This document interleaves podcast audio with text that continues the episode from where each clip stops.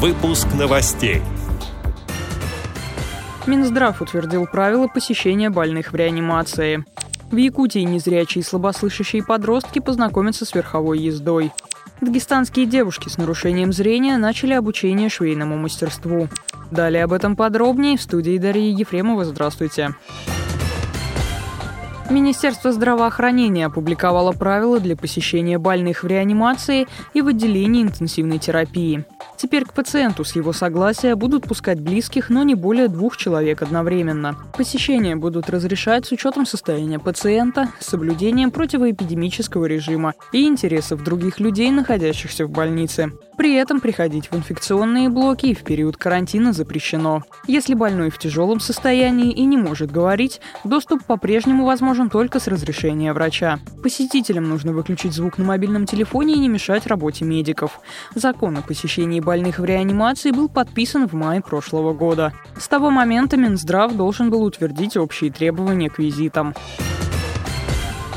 В Якутии воспитанники республиканской специальной общеобразовательной школы-интерната осваивают верховую езду. Занятия для детей и подростков уже начались. По данным портала «Особый взгляд», интерес к ним проявили более 100 слабослышащих и незрячих ребят. Уроки организуют в рамках проекта «Открытые сердца» Федерации конного спорта Якутии. Они проходят на базе Якутской государственной сельскохозяйственной академии. Отмечается, что занятия верховой ездой не только укрепляют здоровье детей, но и способствуют психологической психологической реабилитации за счет повышения самооценки, снижения тревоги и эмоционального напряжения. Каждый ученик занимается в индивидуальном режиме, в зависимости от его потребностей и физических возможностей. Занятия будут продолжаться в течение пяти месяцев.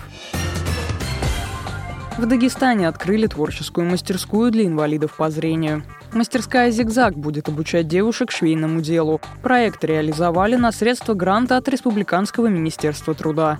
Он направлен на социализацию и получение новых профессиональных навыков молодыми инвалидами по зрению. В рамках открытия студии прошел мастер-класс по макраме. Обучаться здесь планируют девушки из Махачкалинской и Каспийской местных организаций ВОЗ. Курс рассчитан на три месяца. За это время, кроме плановых занятий, ожидаются открытые мастер-классы по вязанию, швейному делу и макраме, от рукодельниц с инвалидностью. Завершится обучение конкурсом работ выпускниц.